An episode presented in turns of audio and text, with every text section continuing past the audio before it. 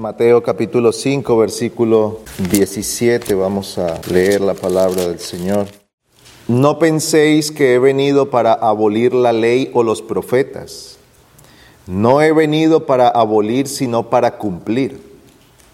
Porque en verdad os digo que hasta que pasen el cielo y la tierra, no se perderá ni la letra más pequeña, ni una tilde de la ley hasta que toda sea cumplida. Cualquiera pues que anule uno solo de estos mandamientos, aun de los más pequeños, y así lo enseñe a otros, será llamado muy pequeño en el reino de los cielos. Pero cualquiera que los guarde y los enseñe, éste será llamado grande en el reino de los cielos. Porque os digo que si vuestra justicia no supera la de los escribas y fariseos, no entraréis en el reino de los cielos. Vamos a orar. Señor nuestro, nos presentamos hoy delante de ti para adorar tu bendito nombre. Tú has ordenado que en el primer día de la semana nos apartemos para glorificar tu nombre, que nos apartemos de los afanes de la vida y que detengamos la carrera en la que estamos y nos ocupemos de los asuntos espirituales. Hoy venimos delante de ti suplicando que por la gracia de tu Santo Espíritu podamos hacer tal cosa según lo que tu palabra nos enseña. Hemos venido para adorar tu nombre. Nos postramos delante de ti reconociendo que solo tú eres Dios y que no hay otro fuera de ti. Y también venimos ante tu presencia para escuchar tu palabra para ser instruidos por ella, para ser enseñados en aquellas cosas en las que necesitamos aprender y vivir para hacer tu voluntad. Guíanos, oh nuestro buen Dios, para que en todo lo que hagamos, en lo que se pueda escuchar en el día de hoy, tu nombre sea glorificado y nuestras almas sean llenas de la verdad. A ti imploramos esto en el nombre de Cristo Jesús. Amén. Hemos estado considerando diferentes temas que nos ayudan a pensar en la vida y la fe del creyente. Estamos siguiendo una pequeña serie que se ha llamado Un examen a nuestra fe. Y hoy estaremos considerando la relación que tiene el creyente con la ley de Dios. La vida del creyente está inseparablemente unida a la ley de Dios. Hay dos cosas indispensables para la vida del cristiano. Primero, un conocimiento claro de la voluntad de Dios. Y dos, una práctica de aquel conocimiento. La vida del creyente pudiéramos resumirla en cuanto a estos asuntos en esos dos enunciados. El creyente necesita conocer a Dios y su voluntad. Y dos, el creyente debe poner en práctica la voluntad de Dios. Y es aquí donde la ley entonces tiene gran valor para lo que es nuestra vida. Así que usted y yo necesitamos ser instruidos e informados en el conocimiento de la verdad y de la ley de Dios, porque de otra manera caminaremos ciegos. Estaremos yendo como quien tropieza porque no ve, porque no hay luz. Así que debemos ser instruidos. ¿Y cómo lo ha hecho Dios? Al Señor le ha placido darnos su ley. Dios ha querido revelarse a sí mismo, darse a conocer y dar a conocer su voluntad y la podemos resumir en la ley de Dios. Pero nosotros encontramos en la escritura un amplio panorama con respecto a la ley. Así que antes de pensar en algunas aplicaciones debemos considerar ¿A qué se refiere la ley de Dios y qué es lo que nosotros encontramos como ley de Dios en la Escritura? Bueno, pues los hombres de antaño de la iglesia nos han ayudado grandemente porque ellos estructuraron una división de la ley de Dios que nos ayuda a entender sus diferentes aspectos. Así que en primer lugar nosotros encontramos un aspecto de la ley que es ceremonial. Aquel aspecto de la ley que está encargado de todos los asuntos de la adoración, los sacrificios, el sistema sacrificial de adoración, de ofrendas y todo lo que tenía que ver con aquella vida religiosa de la iglesia o del pueblo de Dios en el Antiguo Testamento. Y aquella ley ha sido cumplida perfectamente en Cristo. Nuestro Señor observó en su vida todo lo que tenía que ver con aquel sistema sacrificial.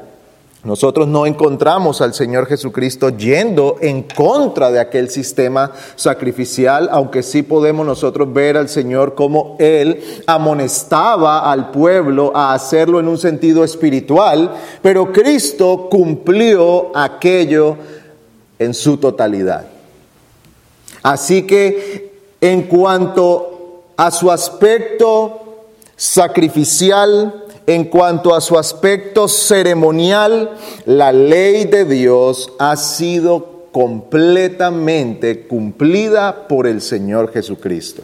Y aquí quiero que vayamos a un pasaje en Hebreos capítulo 7. Hebreos capítulo 7.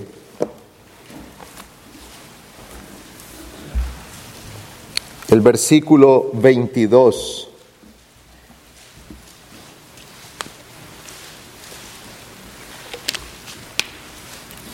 Hebreos 7:22 dice la palabra. Por eso Jesús ha venido a ser fiador de un mejor pacto. Los sacerdotes anteriores eran más numerosos porque la muerte les impedía continuar. Pero Él conserva su sacerdocio inmutable puesto que permanece para siempre por lo cual Él también es poderoso para salvar para siempre a los que por medio de Él se acercan a Dios, puesto que vive perpetuamente para interceder por ellos. Porque convenía que tuviéramos tal sumo sacerdote, santo, inocente, inmaculado, apartado de los pecadores y exaltado más allá de los cielos, que no necesita, como aquellos sumos sacerdotes, ofrecer sacrificios diariamente, primero por sus propios pecados y después por los pecados del pueblo, porque esto lo hizo una vez para siempre cuando se ofreció a sí mismo. Porque la ley designa como sumos sacerdotes a hombres débiles, pero la palabra del juramento que vino después de la ley designa al Hijo hecho perfecto para siempre. Así que en lo que respecta a estos asuntos ceremoniales, Cristo completó la obra. Por eso usted y yo ya no ofrecemos sacrificios, no sacrificamos animales, no continuamos con toda esta serie de ofrendas, libaciones, aceites, inciensos y todas estas prácticas que apuntaban a Cristo, señalaban al sacrificio perfecto, señalaban al sumo sacerdote perfecto, señalaban a la ofrenda perfecta, señalaban al Cordero de Dios. Cristo es el Cordero de Dios. Él fue ofrecido una vez y para siempre. Él Tomó el lugar del sacerdote y tomó el lugar del cordero. Él fue el sacrificado, pero a la vez el que ofreció el sacrificio. Y una vez presentado como esa ofrenda satisfactoria delante de Dios, entonces aquella ley terminó su labor en esta tierra. Ya no es necesario aquel sistema judicial, o perdón, ceremonial. Ya no es necesario aquel sistema de sacrificios. Por eso, hermanos, Una de las grandes batallas que la iglesia empezó a tener aún desde sus primeros años fue, no necesitamos regresar a tales cosas. No necesitamos volver a aquellas cosas. No tenemos que regresar a ese sistema porque Cristo ya lo completó. Si Cristo se ofreció una vez y para siempre, ¿qué ofrenda mejor podemos traer nosotros? Cristo ha completado su obra.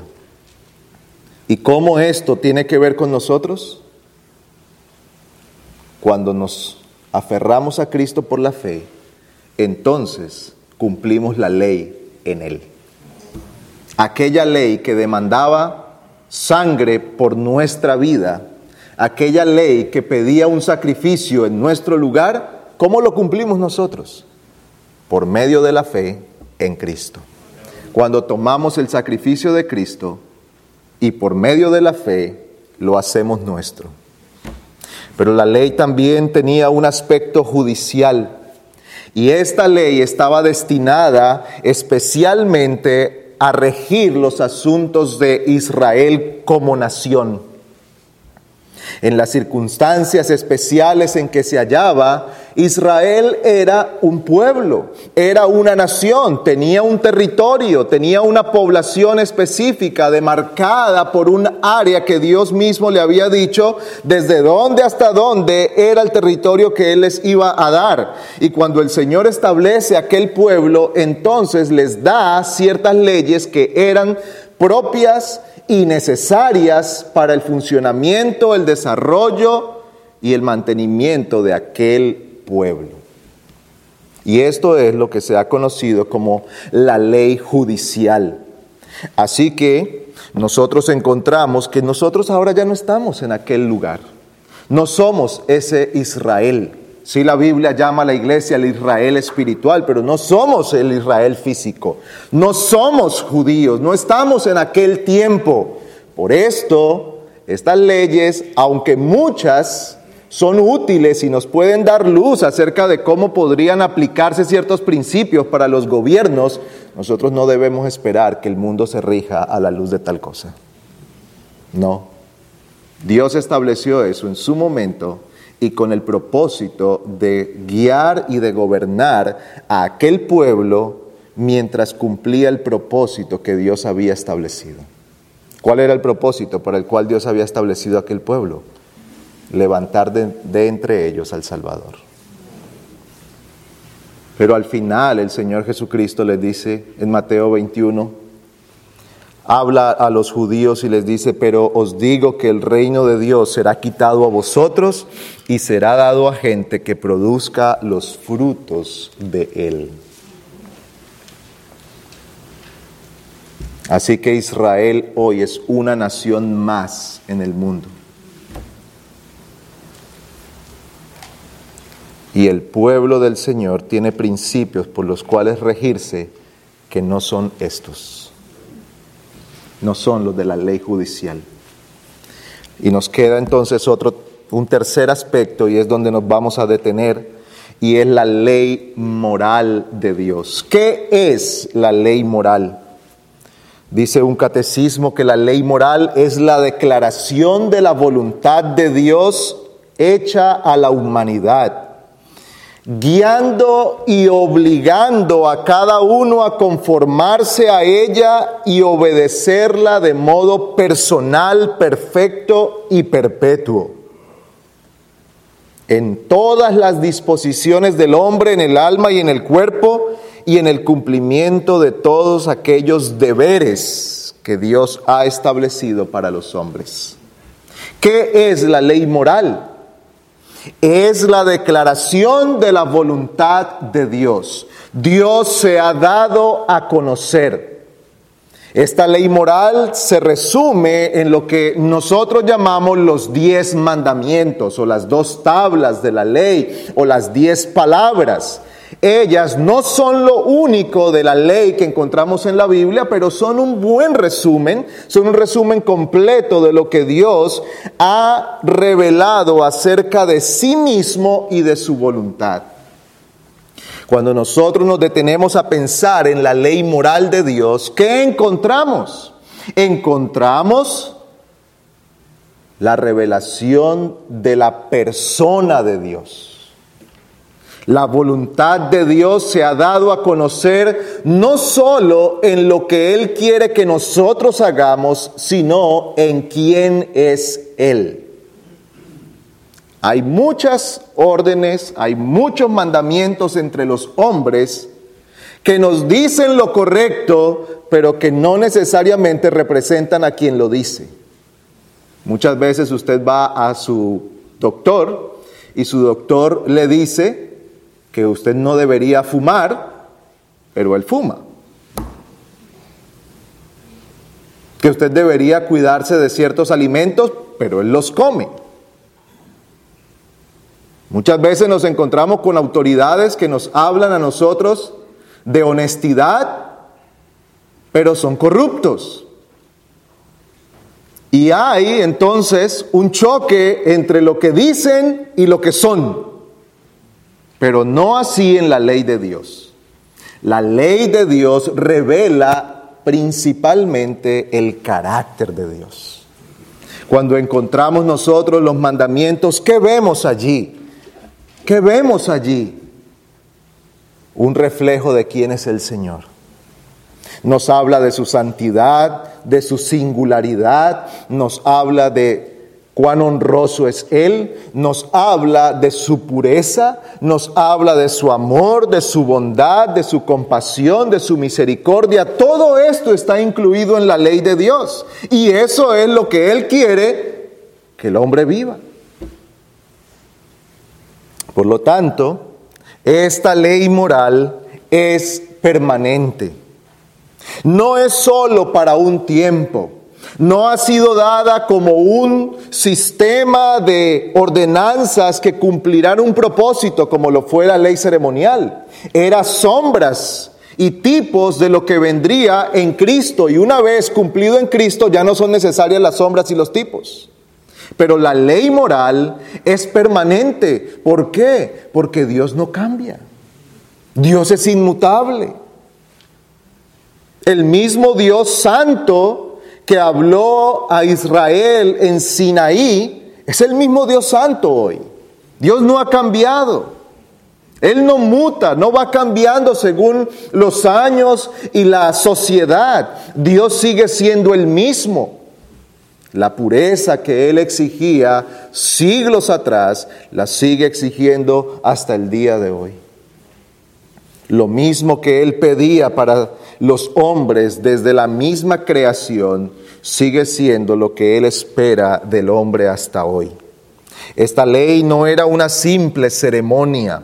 Esta ley no era una ley dada a una nación antigua, a una civilización de pocos avances a la luz nuestra. No, esto no era para un grupo de personas con pocos avances científicos y tecnológicos. Esto no era una ley para los hombres de las cavernas. No, era la ley para el ser humano que Dios creó tal como Él quiere que sea. Dios quiso que esto fuera el hombre desde el principio. Y Dios estableció esa ley en el corazón de los hombres. Dios sembró su ley, puso su ley en el corazón del hombre. Y no se ha ido de allí, aunque el pecado la haya distorsionado. Por eso Romanos 2 dice que el hombre obra, aún no teniendo ley, como si tuviera ley. ¿Quién le enseñó a nuestras tribus, por lo menos en América Latina, Suramérica, tribus de indígenas, personas que vivían allí, que no habían oído el Evangelio. ¿Y quién les enseñó que matar era malo, que robar era malo? ¿Quién les enseñó a respetar la propiedad privada? ¿Quién les, quién les dijo eso? La ley de Dios en el corazón. La ley de Dios puesta en el corazón. Es esta ley moral la que Dios ha puesto en el corazón de los hombres. Así que esta ley sigue existiendo y seguirá existiendo porque todavía Dios seguirá siendo el mismo y hará que su pueblo viva según su buena voluntad. ¿De qué se trata el nuevo nacimiento? Cambiar el corazón del hombre, enemigo de la voluntad de Dios, a un corazón que quiere amar y obedecer la voluntad del Señor. Por eso dice que en el nuevo pacto, ¿qué haría el Señor? Os daré un corazón que ame mi ley que ame mi palabra, que se someta a mi ley. Pero cuando pensamos en la ley moral de Dios, entonces nos preguntamos, ¿y cómo sirve para nosotros hoy? ¿Qué uso o qué utilidad tiene para nosotros como cristianos? Si ya hemos sido perdonados en Cristo, ¿qué utilidad tiene la ley de Dios hoy? Y esto es lo que los hombres de la historia de la iglesia también nos han ayudado a entender en tres usos. Se ha resumido en tres usos de la ley de Dios. En primer lugar, la ley de Dios refrena el pecado. Creyentes y no creyentes, al estar bajo la ley de Dios, el pecado es detenido. Hermanos, ¿por qué usted y yo vivimos en un mundo que todavía es medianamente vivible? Porque Dios ha establecido que su ley moral, aunque en el no creyente no sea aceptada y amada como sí ocurre en el creyente, tiene el suficiente testimonio en la conciencia del hombre para detenerlo a no hacer todo el mal que podría hacer. Por eso todos ustedes y yo llegamos esta mañana aquí. Creo que la mayoría venimos por medio de un vehículo, de un carro. ¿Y qué hizo que la calle no sea un caos? hay unas normas. Pero ¿qué hace que esas normas sean medianamente respetadas? Porque Dios ha puesto en el corazón del hombre cierto temor y conciencia para que el pecado sea detenido y todavía se pueda vivir en este mundo. Dios permite tal cosa. Así que creyentes y no creyentes paramos en el semáforo. Creyentes y no creyentes detenemos la mano de hacer todos los males que pudiéramos hacer. Por eso aún no creyentes crían a sus hijos y no los matan. Por eso todavía hay muchos no creyentes que prefieren guardar silencio y no armar un conflicto grande que termine en una tragedia. ¿Qué hace eso? La ley de Dios en el corazón refrenando el pecado, deteniendo la maldad. Dios ha dado su ley y Dios ha permitido que tenga un testimonio en el corazón del hombre para que refrene el pecado. Hermanos, la ley de Dios es una bendición. Amigos, la ley de Dios es una bendición. No es nuestra enemiga. No nos dejemos mentir, ni del diablo, ni del mundo, ni de nuestro corazón rebelde que nos quiere convencer que la ley es un amo malvado que nos quiere esclavizar, ¿no?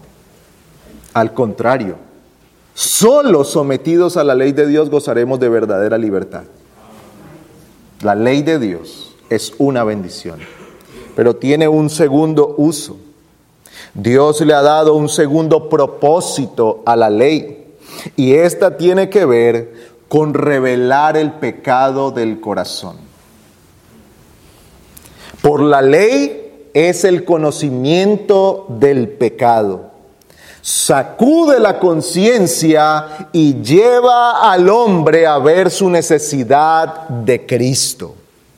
Es por medio de la ley que tal cosa ocurre. Y miremos cómo Pablo da testimonio de esto, Romanos capítulo 7. Como Pablo nos enseña, nos instruye acerca de cómo obra la ley en el corazón del hombre para llevar a cabo este propósito de revelar el pecado.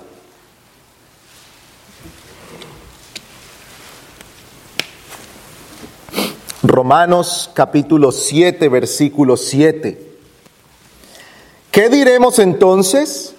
¿Es pecado la ley? De ningún modo. Al contrario, yo no hubiera llegado a conocer el pecado si no hubiera sido por medio de la ley, porque yo no hubiera sabido lo que es la codicia si la ley no hubiera dicho, no codiciarás. Pero el pecado, aprovechándose del mandamiento, produjo en mí toda clase de codicia, porque aparte de la ley el pecado está muerto. Y en un tiempo yo vivía sin la ley pero al venir el mandamiento, el pecado revivió y yo morí. Versículo 11. Porque el pecado, aprovechándose del mandamiento, me engañó y por medio de él me mató.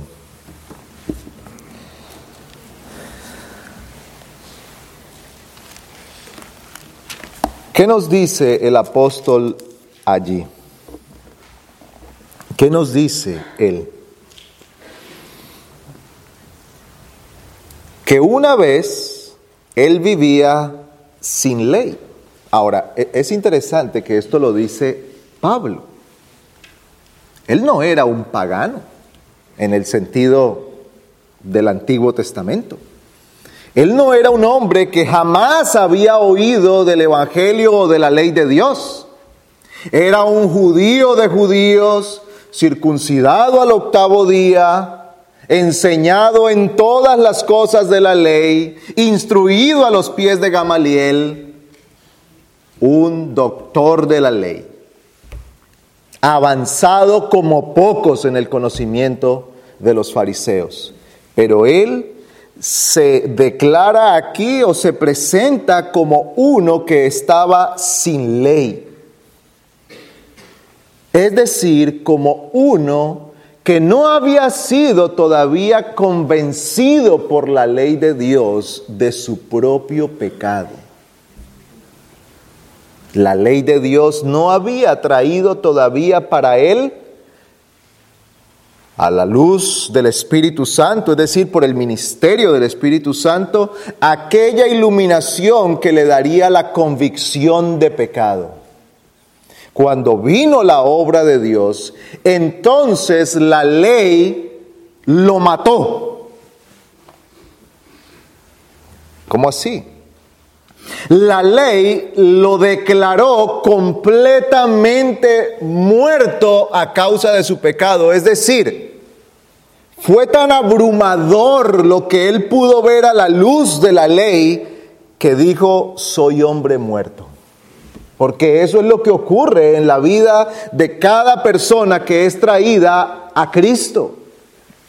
Cuando es expuesta a la ley de Dios, esta persona no llega a otra conclusión sino a decir, soy pecador de pies a cabeza. Todo en mí es contrario a Dios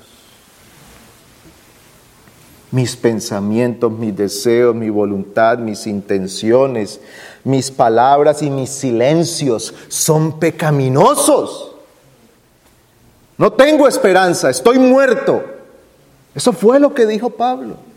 ¿Y cómo llegó él a este entendimiento? Por medio de las escrituras, por medio de la ley. Es la ley entonces la que ha venido a dar a conocer el pecado. Que dice Pablo, él da un ejemplo. Yo no sabía lo que era codicia, no sabía que era codicioso, hasta que Dios me dijo por su palabra, no codiciarás, hasta que la ley dijo, no codiciarás. Muchas personas hoy están engañadas pensando que tienen una buena relación con el Señor, que están bien delante de Dios y que el día que partan de este mundo, las puertas del cielo se abrirán para ellos por la ignorancia de la ley de Dios. porque no han tratado sus corazones a la luz de la verdad de la ley del Señor, porque no han traído a examen su vida a la luz de la ley del Señor. Nos es más fácil para nosotros establecer dos o tres parámetros bajo los cuales nos calificaremos delante de Dios que venir a la perfecta ley de Dios que nos encierra a todos bajo pecado. Un pequeño examen de nuestra vida a la luz de los mandamientos. Y en el primero nos caemos todos. No tendrás dioses ajenos delante de mí. Ha habido una vida consistente en nosotros con respecto a eso? ¿Puede alguien de nosotros decir, jamás ha habido un ídolo en mi corazón? ¿Puede alguno de nosotros decir, hoy ya no batallo con la idolatría en mi corazón? Y tal vez muchos aquí digamos, yo no tengo cuadros, no tengo ningún tipo de eh, escultura a la cual yo adore, pero qué de nuestra vida, de nuestras filosofías, qué de nuestros logros, qué de nuestras familias, qué de nuestros trabajos, qué de nuestras posesiones, qué de nuestra humildad. A veces adoramos nuestra humildad, ¿verdad? Y decimos que estamos orgullosos de lo humildes que somos. Todos estamos bajo pecado. Pablo dice, la ley me mató. No tengo otra esperanza que ir a Cristo. La ley conduce al hombre a Cristo. Un tercer uso de la ley de Dios o un propósito de la ley de Dios es que establece la norma para la vida cristiana. La ley ha sido dada por Dios como la regla de vida para el creyente. Hermanos, es incongruente pensar que el Señor nos ha salvado para que nosotros vivamos una vida contraria a Él. No es posible que nosotros vivamos una vida contraria al Señor. No cabe en la lógica bíblica, no cabe en lo que Dios ha dado a conocer de sí mismo que nosotros hoy podamos creer que Dios nos ha salvado para que no vayamos al infierno y entonces tranquilamente podamos vivir según nuestra propia voluntad. Creemos completamente que Dios salva por gracia. Creemos firmemente que una vez que Dios ha salvado a alguien, permanecerá salvo para siempre. Creemos que el don de Dios es irrevocable, pero creemos que aquel que ha sido salvo ha sido salvo para vivir para Dios no para sí mismo, no para sus propios deseos.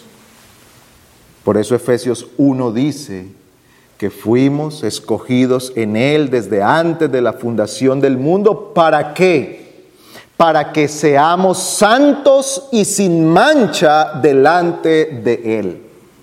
No somos salvos porque éramos santos y sin mancha, no seremos salvos si llegamos a ser santos y sin mancha, somos salvos para que lleguemos a ser santos y sin mancha delante de Dios, para que vivamos a la luz de la voluntad de Dios, para que en nuestra vida se forme el carácter perfecto de Cristo, el Hijo de Dios. Así que la santificación está ligada a la ley de Dios. Es imposible que el creyente pueda vivir una vida agradable al Señor lejos de la norma que Dios ha establecido en su palabra. Hermanos, amamos la gracia del Señor. Predicamos la gracia del Señor. Somos salvos por gracia. Todos los creyentes que estamos ahora en este lugar reunidos estamos aquí por la gracia de Dios. Pero la gracia ha sido dada para capacitarnos para obedecer la ley de Dios, no para vivir en nuestra propia voluntad. Así que tengamos mucho cuidado con las leves leves en apariencia, aunque en su fin son terribles desviaciones de la gracia de Dios.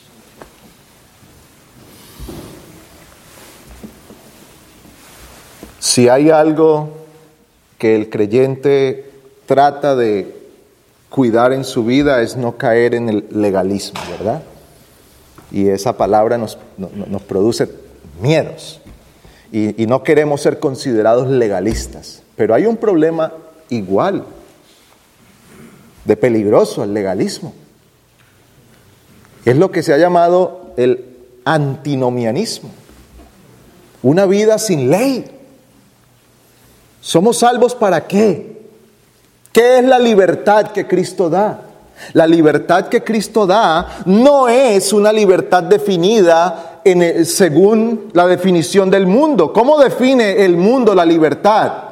Como el derecho que cada uno tiene de hacer lo que bien le parece. ¿Cómo define la ley de la palabra de Dios la libertad? La capacidad que cada uno tiene de hacer y de amar lo que es correcto de vivir para Dios, de amar a Dios y de hacer la voluntad de Dios. ¿Es libertad de qué? No es libertad de los mandamientos, no es libertad de lo que Dios ha ordenado en su voluntad, no es libertad para que cada uno pueda dar rienda suelta a sus deseos, es la libertad de la esclavitud del pecado y ahora, gozando de aquella libertad, vivir para Cristo vivir para el Señor. Esta es entonces la relación del creyente con la ley de Dios. Cuando nosotros consideramos la vida de santificación, la vemos descrita en la palabra en una relación directa con la ley de Dios. Mire lo que dice Efesios capítulo 4. Voy a leerlo por asuntos de tiempo, Efesios 4, Leo desde el versículo 17. Esto digo pues y afirmo juntamente con el Señor, que ya no andéis así como andan también los gentiles en la vanidad de su mente, entenebrecidos en su entendimiento, excluidos de Dios por causa de la ignorancia que hay en ellos por la dureza de su corazón. Versículo 23 y que seáis renovados en el espíritu de vuestra mente y os vistáis del nuevo hombre, el cual en la semejanza de Dios ha sido creado en la justicia y santidad de la verdad. Aquí nos da la doctrina. ¿Qué dice Pablo? Que nosotros hemos sido llamados por el Señor para qué? Para que ya no vivamos en esa misma vida en la que han vivido o en la que viven, según lo que él describe aquí, los que tienen la mente entenebrecida, siguiendo sus propios deseos, alejados de Dios. Ahora viene la aplicación práctica, versículo 25. Por tanto, Dejando a un lado la falsedad, hablad verdad cada cual con su prójimo porque somos miembros los unos de los otros. Airaos pero no pequéis. No se ponga el sol sobre vuestro enojo ni deis oportunidad al diablo. El que roba no robe más, sino más bien que trabaje haciendo con sus manos lo que es bueno, a fin de que tenga que compartir con el que tiene necesidad. No salga de vuestra boca ninguna palabra mala, sino solo la que sea buena para edificación según la necesidad del momento, para que imparta gracia a los que escuchan. Y usted puede seguir leyendo hasta el versículo 9 del capítulo 6. ¿Y qué es lo que encontramos aquí? A partir de ese por tanto que da el apóstol en el versículo 25, él está diciendo, ahora ya han oído la doctrina, esto se aplica así como va a la ley de Dios. Hablar la verdad. ¿No hay un mandamiento que nos dice no dirás falso testimonio? Airaos pero no pequéis. ¿No hay un mandamiento que dice no matarás? No hay un mandamiento que dice no hurtarás. ¿Qué dice aquí? El que robaba no robe más, sino, sino que trabaje para que tenga que compartir con otros. Y cuando usted sigue leyendo, en el capítulo 5, usted encuentra las instrucciones sobre el matrimonio, las instrucciones luego en el, capítulo 6 sobre la obediencia de los hijos y todo esto en el marco de la gloria de Dios y de la honra al Señor. La santificación del creyente está íntimamente ligada con la ley de Dios. Por eso, hermanos, y concluyo con esto, debemos clamar al Señor para que nosotros podamos llegar a amar la ley de Dios. No solamente que la veamos como un yugo que tenemos que poner sobre nosotros y que nos toca cumplir, que podamos realmente amarla porque ella es una bendición. La ley de Dios no es nuestra enemiga, es una bendición. Es la bendición de Dios dada a nosotros. Hermanos, la ley de Dios no es un amo severo que impide nuestra felicidad. Amigos, esa no es la ley de Dios. La ley de Dios no es un capataz que está ocupado en su infelicidad que está ocupado en su tristeza, que está ocupado de hacerle la vida miserable. No, la ley de Dios es una bendición. Primero porque revela su pecado. Segundo porque lo conduce a Cristo. Tercero porque conforma su vida a lo que Dios ha establecido como el todo del hombre. La vida plena se vive a la luz de la verdad de Dios. Hermanos, no hay una vida más tranquila que cuando usted obedece el séptimo mandamiento, no cometerás adulterio. No es cierto que vive feliz y tranquilo el adúltero. No hay paz en su corazón. ¿No es cierto que vive feliz el que roba? No hay paz en su corazón.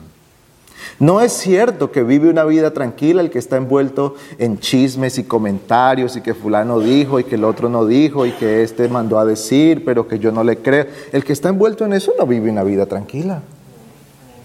Pero el que pone su vida sometida a la ley de Dios está tranquilo. Duerme tranquilo.